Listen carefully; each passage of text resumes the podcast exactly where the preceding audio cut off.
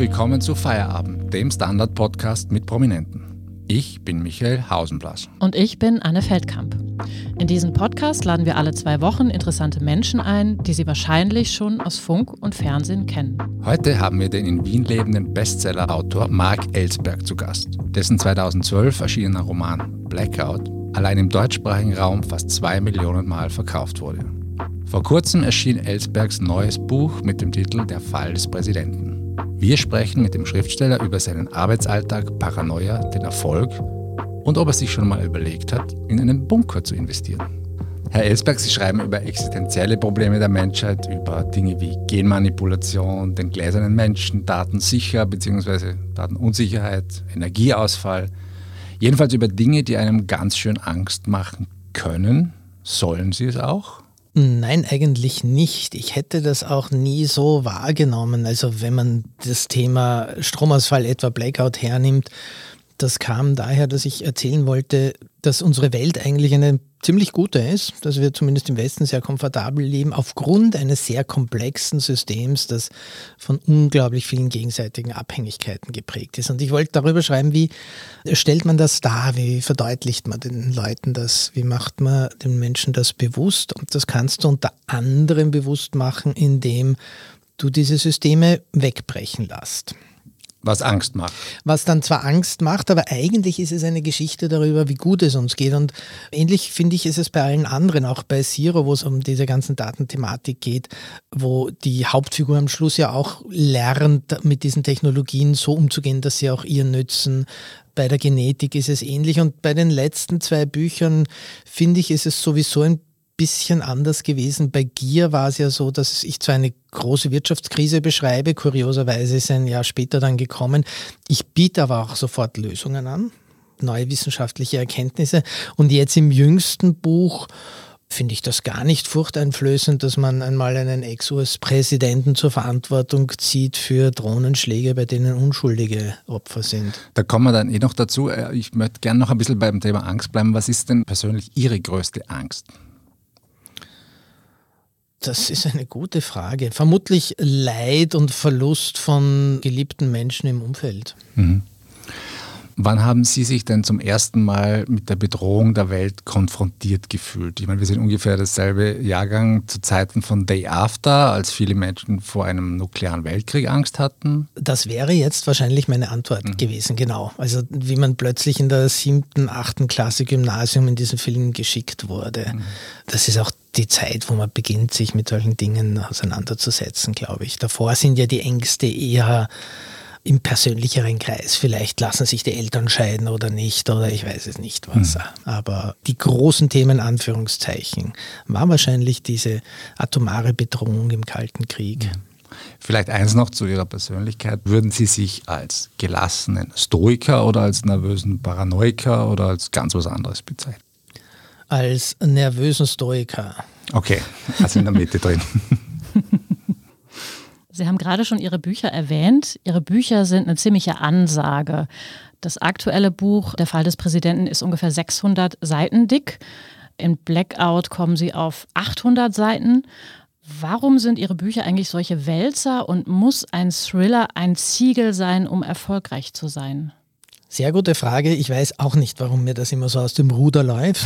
Beispielsweise beim jüngsten jetzt, beim Fall des Präsidenten, hatte ich eigentlich gedacht, ich werde so circa 400 Seiten machen und dann waren es plötzlich doch wieder 600. Bei Zero und bei Gier ist es mir gelungen, unter 500 Seiten zu bleiben.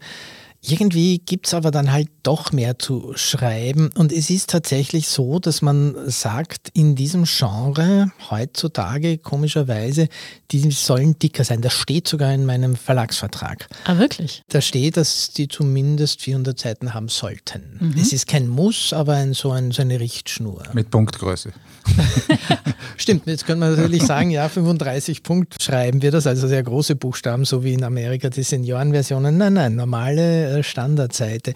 Ehrlich gestanden, ich träume auch davon, eigentlich meine Thriller zu schreiben, wie Ian Fleming das gemacht hat. Die James Bond-Dinger, die waren so mhm. dünn. Mhm. Geht auch, warum nicht so eigentlich? Aber ist mir bis jetzt auch noch nicht gelungen, gebe ich zu.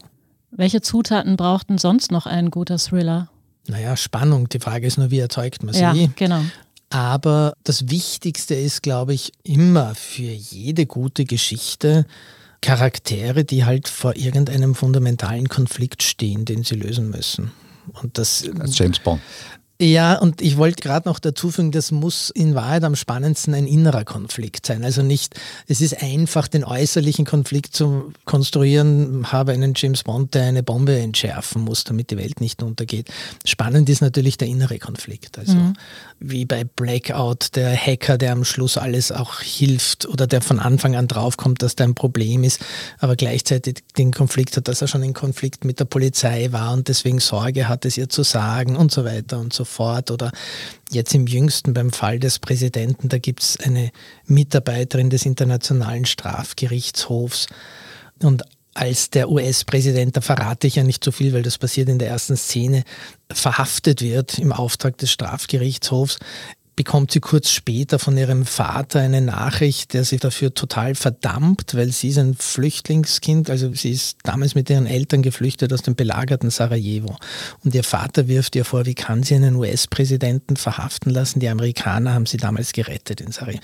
Also solche inneren Konflikte mhm. finde ich wichtig, damit etwas spannend wird. In Wirklichkeit. Mhm. Natürlich gibt es dann explodierende Autos und ähm, Verfolgungsjagden, aber das wirklich Spannende sind letztendlich, für welche Herausforderungen im Inneren steht der Charakter oder die Charaktere. Und dann gibt es ja noch ganz andere Sachen, wie zum Beispiel ein Cover. Wie entscheidend ist ein Cover für den Verkaufserfolg? Da fragen Sie besser meinen Verlag. Ähm, über den Cover diskutieren wir jedes Mal eifrigst nennen wir es mal so. Ein Cover ist natürlich immens wichtig. Also man sagt zwar immer, don't judge a book by its cover, aber es wird getan, speziell wenn man nur so in der Buchhandlung herumströbert, ob sie jetzt analog ist oder virtuell. Auf manche Cover schaut man eher hin und auf andere nicht. Ist wie beim Wein. Ja, ein bisschen. Was ich dann wirklich tatsächlich mache, als jemand, der ja aus der Werbung kommt und sich mit solchen Dingen ziemlich beschäftigt hat, der auch jahrzehntelang ich nehme dann das Cover, nehme ein Foto von einem Büchertisch in der Buchhandlung und montiere die Covervorschläge da hinein. Und dann schaue ich, Nein, sticht der Cover ja heraus oder nicht. Und das schicke ich dann dem Verlag und sage, schau, würdest du auf dem Büchertisch jetzt den Cover erkennen das ist der oder Werber. nicht? Ja, ja, das ist der ehemalige Werber in mir. Mhm. Darf die Familie auch irgendwie mitbestimmen Nein. oder? Nein. Nein. aber ich darf ja auch nichts mitbestimmen, das ist eh wurscht, der Verlag macht das ja. Mhm. Ich darf zwar was äußern, aber ähm, Okay, also das, was nachher erscheint, ist nicht unbedingt von Ihnen der Favorit. Jetzt beim mhm. Präsidenten bin ich eigentlich ganz zufrieden damit. Und ich muss sagen, es war ja so, die ersten drei, Blackout, Zero und Helix hatten ja so ein sehr, sehr typisches, fast nur Buchstaben, so ein Typo-Design, würde man sagen, das ich am Anfang gehasst habe das sich aber dann schnell herausgestellt hat als super, weil es am Büchertisch total herausgestochen ist, weil sich über mehrere Bücher hinweg eine Linie entwickelt hat, eine Wiedererkennbarkeit und dann habe ich das zu lieben begonnen. Also so kann sich das ja auch entwickeln. Mhm. Sie haben mit 40 Ihre Karriere im Thriller-Segment begonnen. Hatten Sie eigentlich Vorbilder? Vorbilder würde ich nicht sagen, aber es gibt natürlich in diesem Bereich einige Autoren, die ich immer gern gelesen hatte wo ich mir immer wieder gedacht habe, naja, warum probierst du nicht selber sowas zu schreiben, wenn es dir eigentlich Spaß macht, das zu lesen? Vielleicht macht es ja auch Spaß, das zu schreiben. Am ehesten würde ich sagen, wer das ein bisschen eine Benchmark war, ist äh, Michael Crichton, der inzwischen Verstorbene. Mhm. Ich lese Ihnen jetzt einen Satz vor, den Sie sehr gut kennen. Die tiefstehende Sonne hinter dem Privatjet strich über dessen schwarzen Lack und warf lange Schatten über das Rollfeld. So beginnt nämlich Ihr neues Buch, Der Fall des Präsidenten. Wie oft haben Sie den Satz umgeschrieben? Den habe ich, glaube ich, so gut wie nicht umgeschrieben. Oh, er jetzt war, bin ich enttäuscht. Nein, aber er war nicht von Anfang an der erste Satz. Das hat sich beim Schreiben erst nach einiger Zeit ergeben. Die Uridee bei der Geschichte war, ich möchte damit beginnen, dass der US-Präsident oder der ehemalige US-Präsident verhaftet wird. Und ich habe lange Zeit probiert, als ersten Satz zu machen, Mr. President, Sie sind verhaftet. Mhm um dann halt im Lauf des Überarbeitens draufzukommen, das kommt dann doch zu abrupt, funktioniert eigentlich nicht.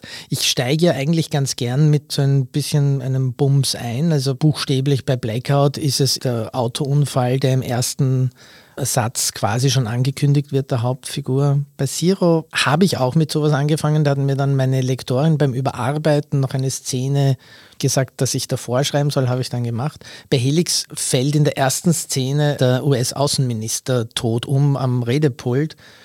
Und bei Gier brennen die Straßen, glaube ich. Ist, glaube ich, die Straßen brannten oder so der erste. Also mit sowas fange ich eigentlich ganz gerne an, aber diesmal hat es nicht funktioniert. Deswegen habe ich da noch so ein bisschen dieses Aussteigen des Präsidenten aus dem Privatchat, der aber dann schwarz ist und Zwielicht schon und so.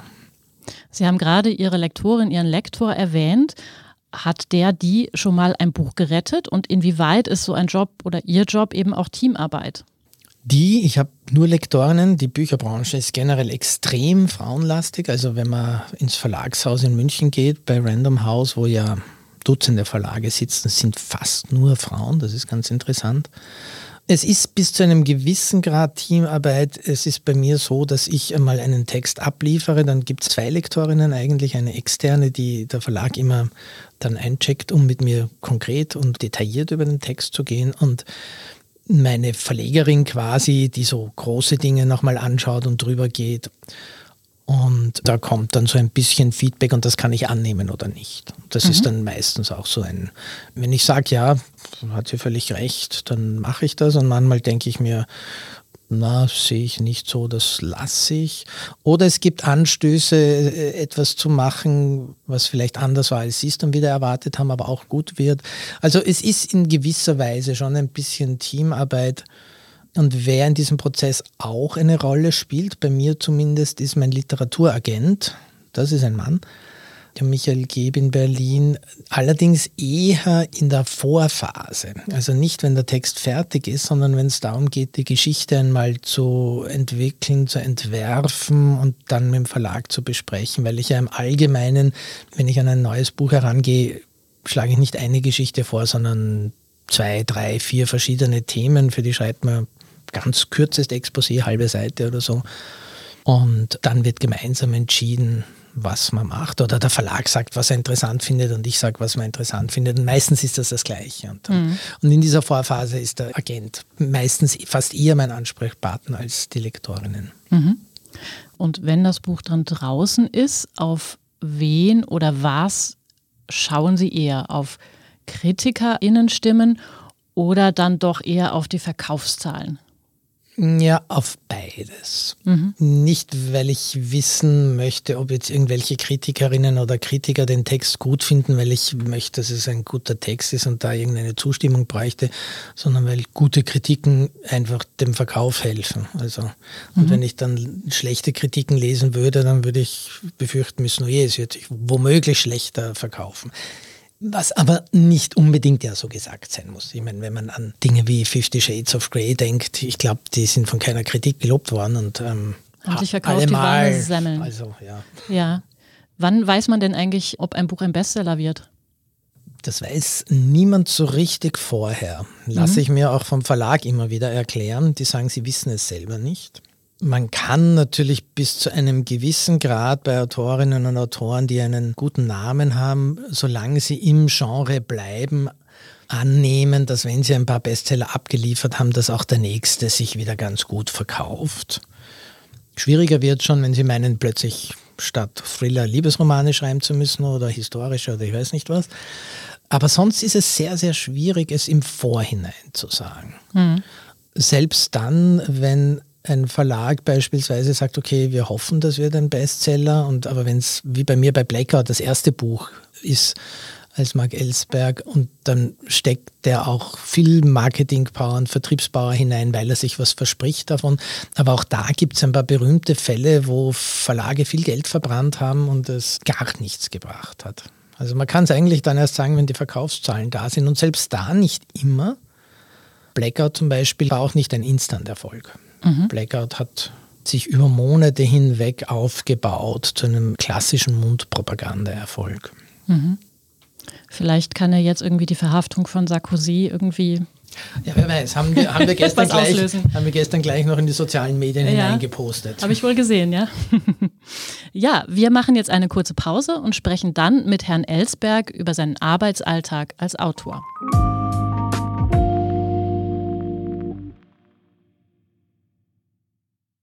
Guten Tag, mein Name ist Oskar Bronner. Wenn man in stürmischen Zeiten ein wenig ins Wanken gerät, den eigenen Weg aus den Augen und die Orientierung verliert, dann ist es sehr hilfreich, wenn man etwas hat, woran man sich anhalten kann. Der Standard, der Haltung gewidmet. Jetzt gratis testen auf Abo der Standard AT. Hallo liebe Hörerinnen und Hörer, wir sind zurück mit Marc Ellsberg. Ja, aber wir kommen nicht herum um den stöden Mammon. Von ihrem erfolgreichsten Roman Blackout wurden allein im deutschsprachigen Raum 1,8 Millionen Exemplare verkauft. Da fragen sich jetzt viele, was kassieren sie eigentlich pro Buch? Das ist kein Geheimnis. Solche Verträge kann man im Internet finden. Das normale oder das durchschnittliche Einkommen, sagen wir mal ganz grob, für ein verkauftes Hardcover-Buch, das um die 20 Euro kostet, sind circa 10 Prozent vor Ladenverkaufspreis. Also ganz grob über den Daumen 2 Euro fürs Hardcover und ganz grob über den Daumen fürs Taschenbuch 80 Cent bis 1 Euro. Also wenn man sehr viele Bücher verkauft, dann gibt es sogenannte Staffelungen, da kriegt man dann, je mehr Bücher man verkauft, kriegt man ein bisschen mehr auch pro Buch. Sagen wir ganz, ganz grob einen Euro fürs Taschenbuch.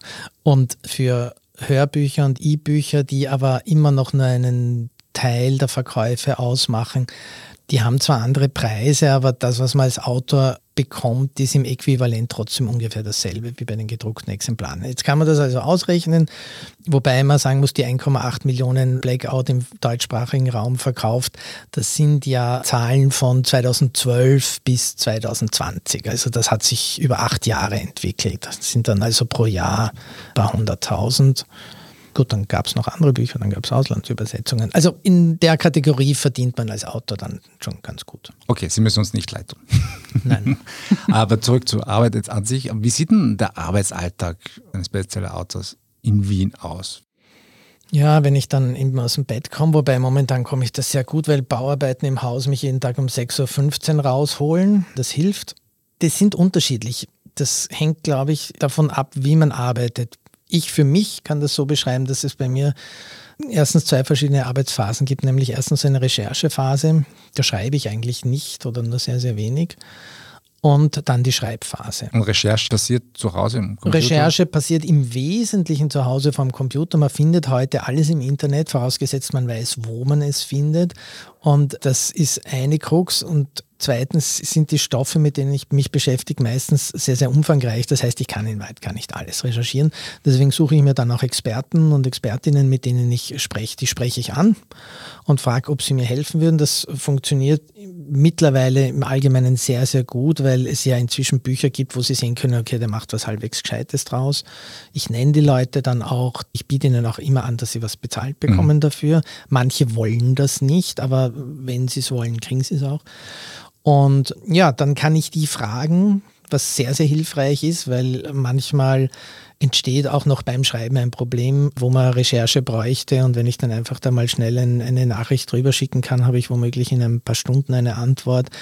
Oder auch beim großen Recherchieren sind die sehr hilfreich, weil die einem sagen können, wo findest du im Internet jetzt noch diese Informationen. Das ist also die eine Phase, die Recherchephase. Die läuft natürlich zum Teil parallel auch zu Schreibphasen. Und ich bin sowieso jemand, der sich für wahnsinnig viel Dinge interessiert. Also im Allgemeinen beginnt mein Tag damit, dass ich nach dem Frühstück mich hinsetze, ein bisschen, wenn notwendig, Korrespondenz oder so erledige. Wobei da habe ich zum Glück jemanden, der eigentlich für mich alles Organisatorische erledigt. Ich kann mich wirklich aufs Schreiben konzentrieren. Als Sekretär oder Assistent? Nein, meine Frau macht das freundlicherweise. Meine Frau war jahrelang meine Chefin in einer Werbeagentur. Und heute äh, managt sie mich immer noch, eigentlich von vorne bis hinten. Und das ist natürlich sehr angenehm, wenn jemand noch dazu gerne Steuererklärungen macht. Mir unverständlich, aber es soll mir recht sein. Und ich schaue mir dann also an im Wesentlichen die Neuigkeiten des Tages und man kennt das ja vom Surfen, dann kommt man noch da und dorthin und findet tausend interessante Dinge. Und gleichzeitig habe ich natürlich diverse Newsletter, die ich zugeschickt kriege, die ich mir auch bewusst zum Teil zuschicken lasse zu Themen, zu denen ich gerade recherchiere. Die werden dann auch noch gecheckt. Und dann ist so ein Vormittag eh schnell vorbei. Mhm. Wenn ich in der Schreibphase bin, habe ich zwar ein tägliches Ziel, dass ich naja, meistens am Anfang sogar auf den ersten 50, 100 Seiten relativ schnell erreiche dann laufe ich oft in so ein bisschen ein Loch, wenn man so den ersten Schwung, wo man genau gewusst hat, wie das läuft, wie man reinkommt in die Geschichte und so, wo ich dann manchmal vielleicht nicht so recht weiß, wie ich weiterschreiben mag oder kann oder soll, obwohl ich es eigentlich geplant habe. Ich, ich habe die, die Handlung weiß ich eigentlich, aber irgendwie denkt man sich, dann ist das richtig gut und so. Also, aber das ist schon mein, mein einziges Ziel. Ich habe keine Rituale, wie mir immer ein leeres Blatt auf den Tisch zu legen oder mir als erstes mal wieder Hemingway irgendeinen hochprozentigen Drink einzuschenken oder sonst was. Habe ich nicht. Ich bin eher der Panikschreiber, der dann um fünf, sechs am Nachmittag draufkommt, dass der Bildschirm immer noch leer ist und dass er doch heute eigentlich noch fünf Seiten schreiben wollte. Dann gibt es hochprozentig. Ähm, dann, dann kommt die Phase, wo man denkt, ja, genau, weil dann denke ich mir, jetzt ist aber eh schon zu spät für heute, jetzt kannst du gleich was trinken. Und diese Recherchen, welchen Einfluss nehmen denn die auf ihr Leben? Ich gehöre zu den Leuten, die das im Umfeld schon diskutieren oder sagen wir mal so, ich teste das so ein bisschen ab. Die Leute fragen mich natürlich, Freunde, woran arbeitest du gerade? Dann erzähle ich ein bisschen was und dann merke ich eh, ob die das interessiert oder nicht. Und das ist für mich im Übrigen auch immer so ein bisschen ein Test, taugt dieses Thema für mehr, taugt es überhaupt für ein Buch? Und wenn ich dann merke, okay, da kommt überhaupt nichts zurück, dann lasse ich es vielleicht auch. Wobei das selten der Fall ist, weil in Wahrheit, es ist fast egal, in welches Thema man eintaucht, glaube ich. Wenn man das ein bisschen tiefer tut, dann findet man immer was Interessantes eigentlich. Und dann wird das schon diskutiert. Zum Teil auch sehr kontroversiell. Also speziell beispielsweise bei Gier, bei meinem vorletzten Buch, wo es um so Wirtschaftsthesen geht, waren das echte heiße Diskussionen. Das wollte niemand so richtig verstehen und hat, glaube ich, bis heute niemand so richtig verstanden. Ist ums Taschengeld dann? Ähm, letztendlich ein bisschen, ja. Doch, doch. Also ich kann da schon die Diskussionen für mich übernehmen. Ich höre dann aber auch auf, wenn die Leute nicht wollen. Also so ist es nicht. Aber jetzt so ganz salopp formuliert, was die Einflüsse aufs Leben betrifft, je nach Thema, also Blackout, also salopp jetzt wirklich gesagt, haben es dann Sie Batterien oder haben Sie schon mal daran gedacht, in einen Bunker zu investieren oder? Natürlich machen diese Beschäftigungen mit den Themen etwas mit einem. Ich habe beispielsweise bei den Recherchen für Blackout festgestellt, dass es in jedem westlichen Land eigentlich behördliche Empfehlungen gibt, auch in Österreich, auch damals schon und auch in Deutschland, für zu Hause für eine Woche bis zehn Tage Zeug zu haben was für unsere Elterngeneration ja eh noch klar war, wenn ich an die Speisekammer meiner Mutter denke.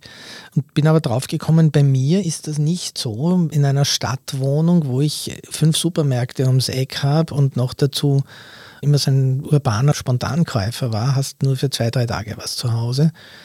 Deswegen habe ich heute tatsächlich für zehn Tage was zu Hause. Das, was man halt zubereiten kann, auch ohne dass man kochen kann habe die Batterien, aufgrund von Blackout war ich ja sehr viel eingeladen oder bin nach wie vor für Vorträge zu Politik, zu Wirtschaft. Als so Vortragender kriegt man dann immer wieder mal was geschenkt, unter anderem zum Beispiel aufziehbare Radios, aufziehbare Taschenlampen. Also damit bin ich echt überversorgt. Und ähnlich war es bei anderen Themen, natürlich Zero, das Datenschutzthema. Natürlich verhalte ich mich da heute ein bisschen anders, als ich das davor getan habe, obwohl man sich als Individuum dem ja nur bedingt entziehen kann. Das heißt, die Passwörter werden öfters gewechselt, oder? Ja, das ist das, wenn sie gut sind, muss man das gar nicht so oft machen. Es ist, was weiß ich, eher mal schauen, dass man ab und zu beim Surfen unterm Radar bleibt, indem man Tor verwendet oder über VPNs arbeitet etc. Aber man weiß, dass das in Wahrheit natürlich Alibi-Aktionen sind de facto kann man sich diesem Überwachungssystem nicht entziehen. Es sei denn, man macht es wirklich aufwendigst. Das ist aber für einen Laien fast nicht exekutierbar. Vor den Social-Media-Kanälen haben Sie auf jeden Fall keine Angst. Sie sind da sehr aktiv. Also da spürt man auch so ein bisschen den ehemaligen Werber durch, habe ich das Gefühl.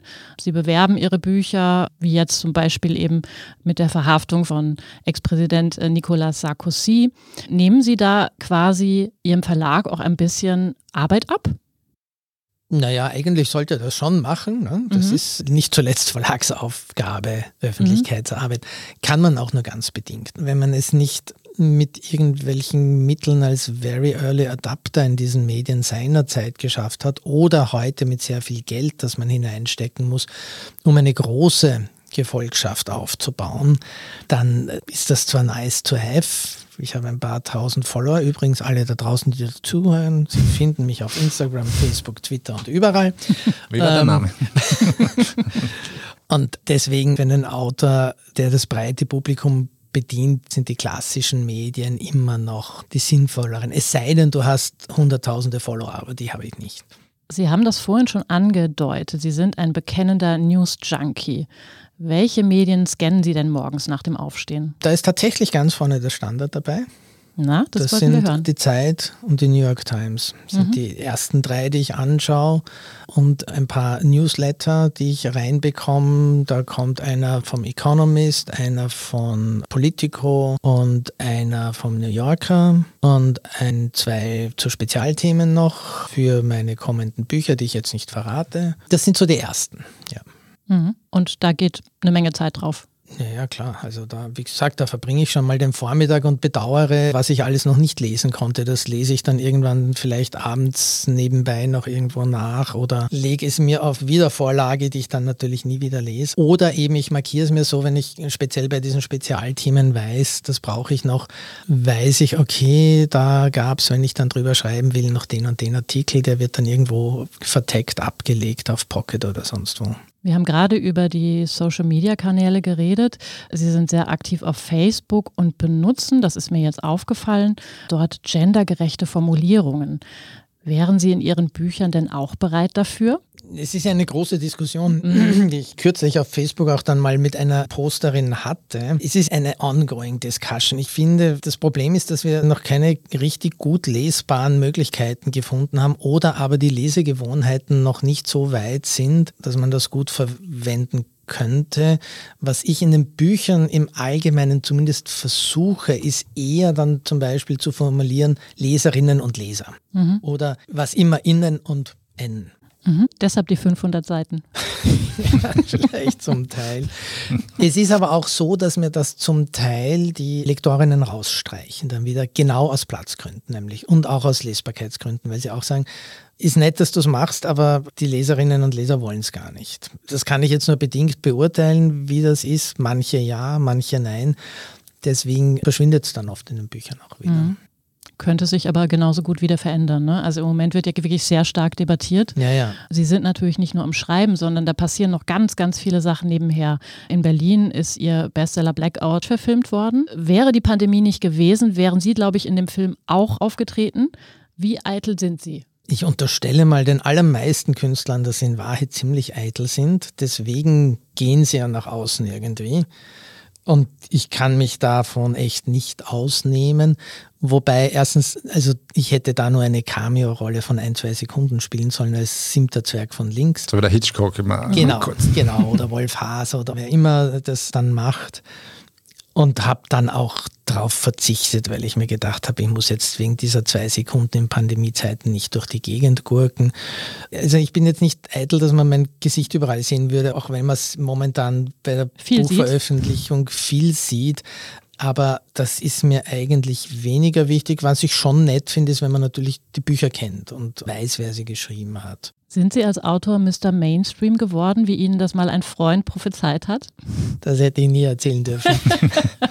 ich schätze, ja, ja, doch, mhm. durchaus, ja. Die Geschichte, die Sie anspielen, ist, wir waren junge Studenten auf der Angewandten, die ja hier direkt gegenüber ist und er war aspirierender Maler, ist es übrigens bis heute, wurde auch mein Trauzeuge. Unsere Wohnung ist voll mit seinen Bildern.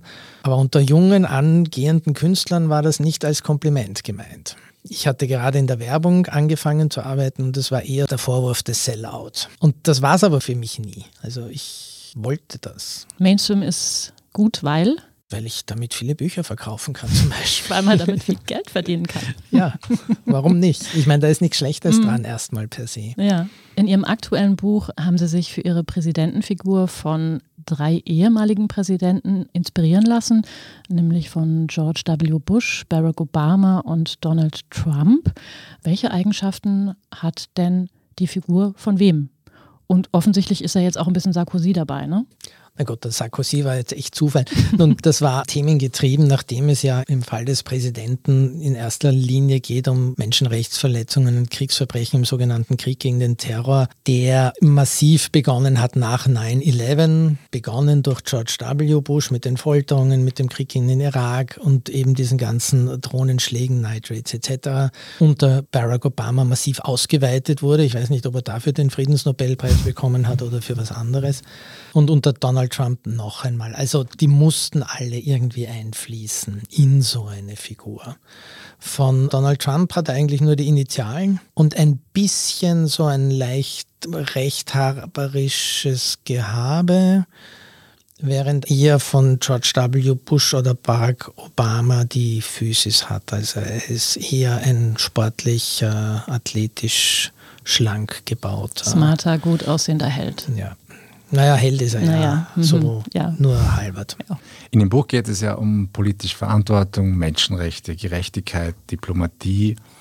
Was sagen Sie denn Donald Trump für eine Zukunft voraus jetzt und auf wen haben Sie bei der vergangenen US-Wahl getippt? Naja, also bei der letzten Wahl jetzt war meine Befürchtung wieder Trump und meine Hoffnung natürlich Biden. Aber ich hätte es mich echt nicht sagen getraut. Ich war zweckpessimistisch quasi, um mhm. dann positiv überrascht zu werden. Mhm. Und was sagen Sie, wie geht es weiter mit seine Trump? Zukunft? Naja, wenn er nicht vorher stirbt oder schwer krank wird oder irgendwie etwas derartiges dazwischen kommt, dann wird er sich die nächsten Jahre halt mit ein paar Gerichtsverfahren herumschlagen und ich schätze fast egal, wie die ausgehen, wenn sie überhaupt so schnell ausgehen, selbst wenn er verurteilt wird wegen irgendeiner Steuerhinterziehung oder sonst was, wird er wieder antreten versuchen und ich würde nicht einmal ausschließen, dass er das vielleicht sogar mit Erfolg tut dann. Aber mhm. das ist zu früh, das jetzt noch mhm. sagen zu können, wie sowas dann ausgehen kann, weil da kann so viel passieren mhm. bis dahin.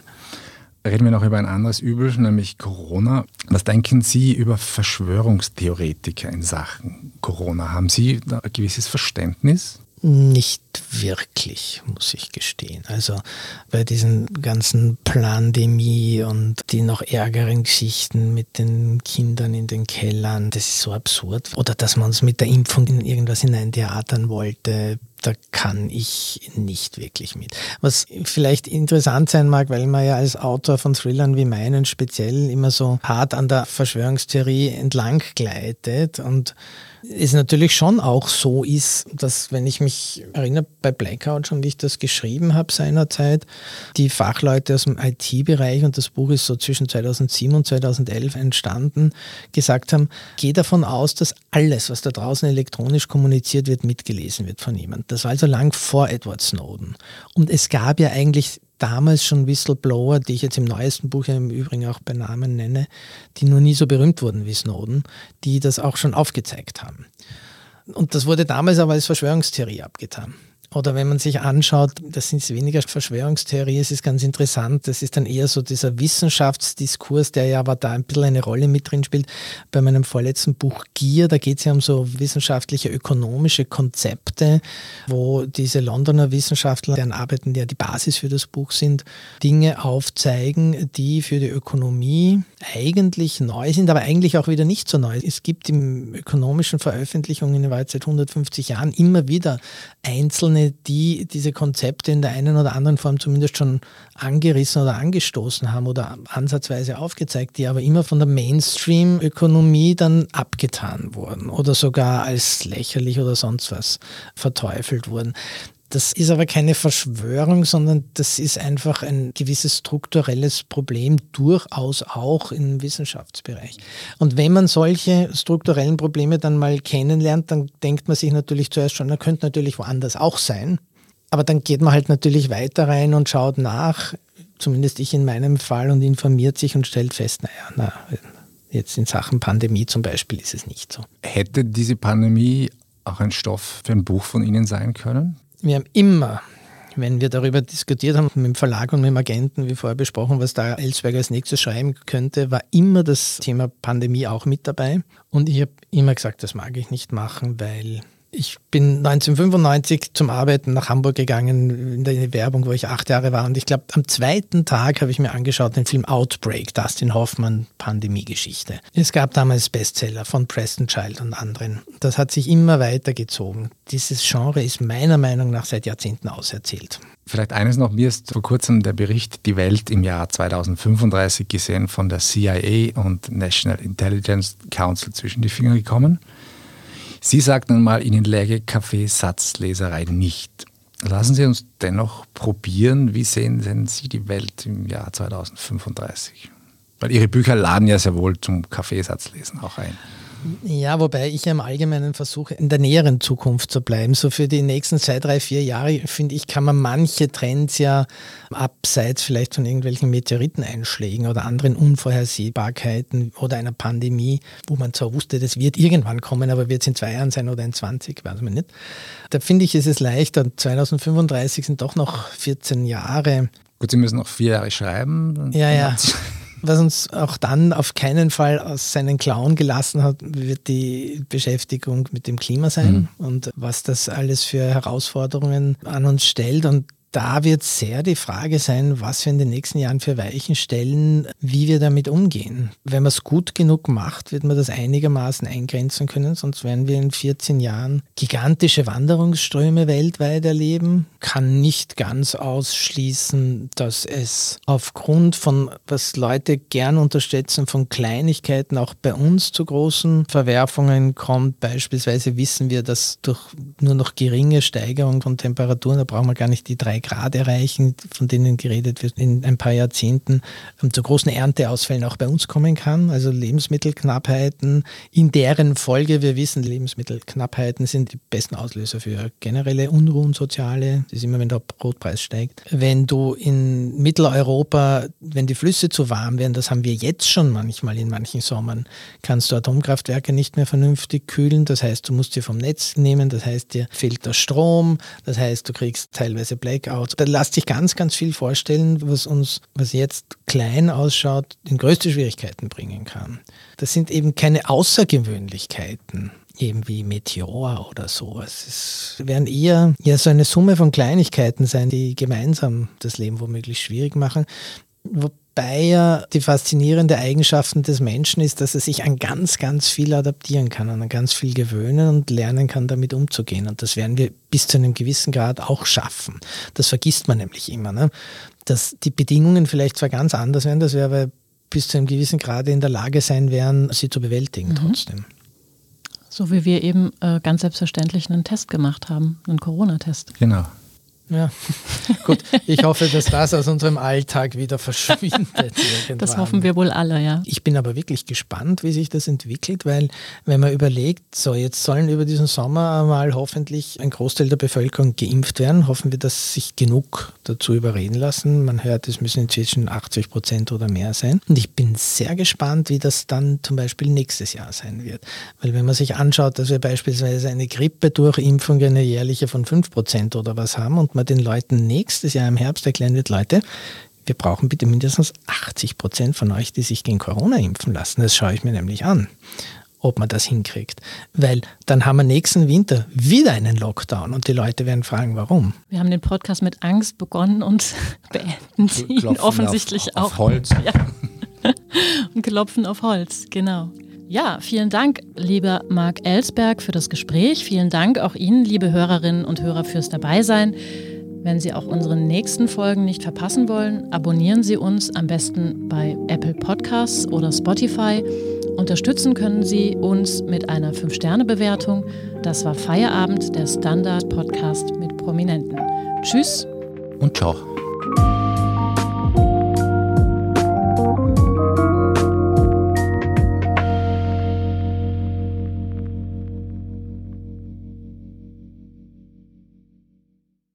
Guten Tag, mein Name ist Oskar Bronner. Wenn man in stürmischen Zeiten ein wenig ins Wanken gerät, den eigenen Weg aus den Augen und die Orientierung verliert, dann ist es sehr hilfreich, wenn man etwas hat, woran man sich anhalten kann. Der Standard, der Haltung gewidmet. Jetzt gratis testen auf Abo der Standard.at.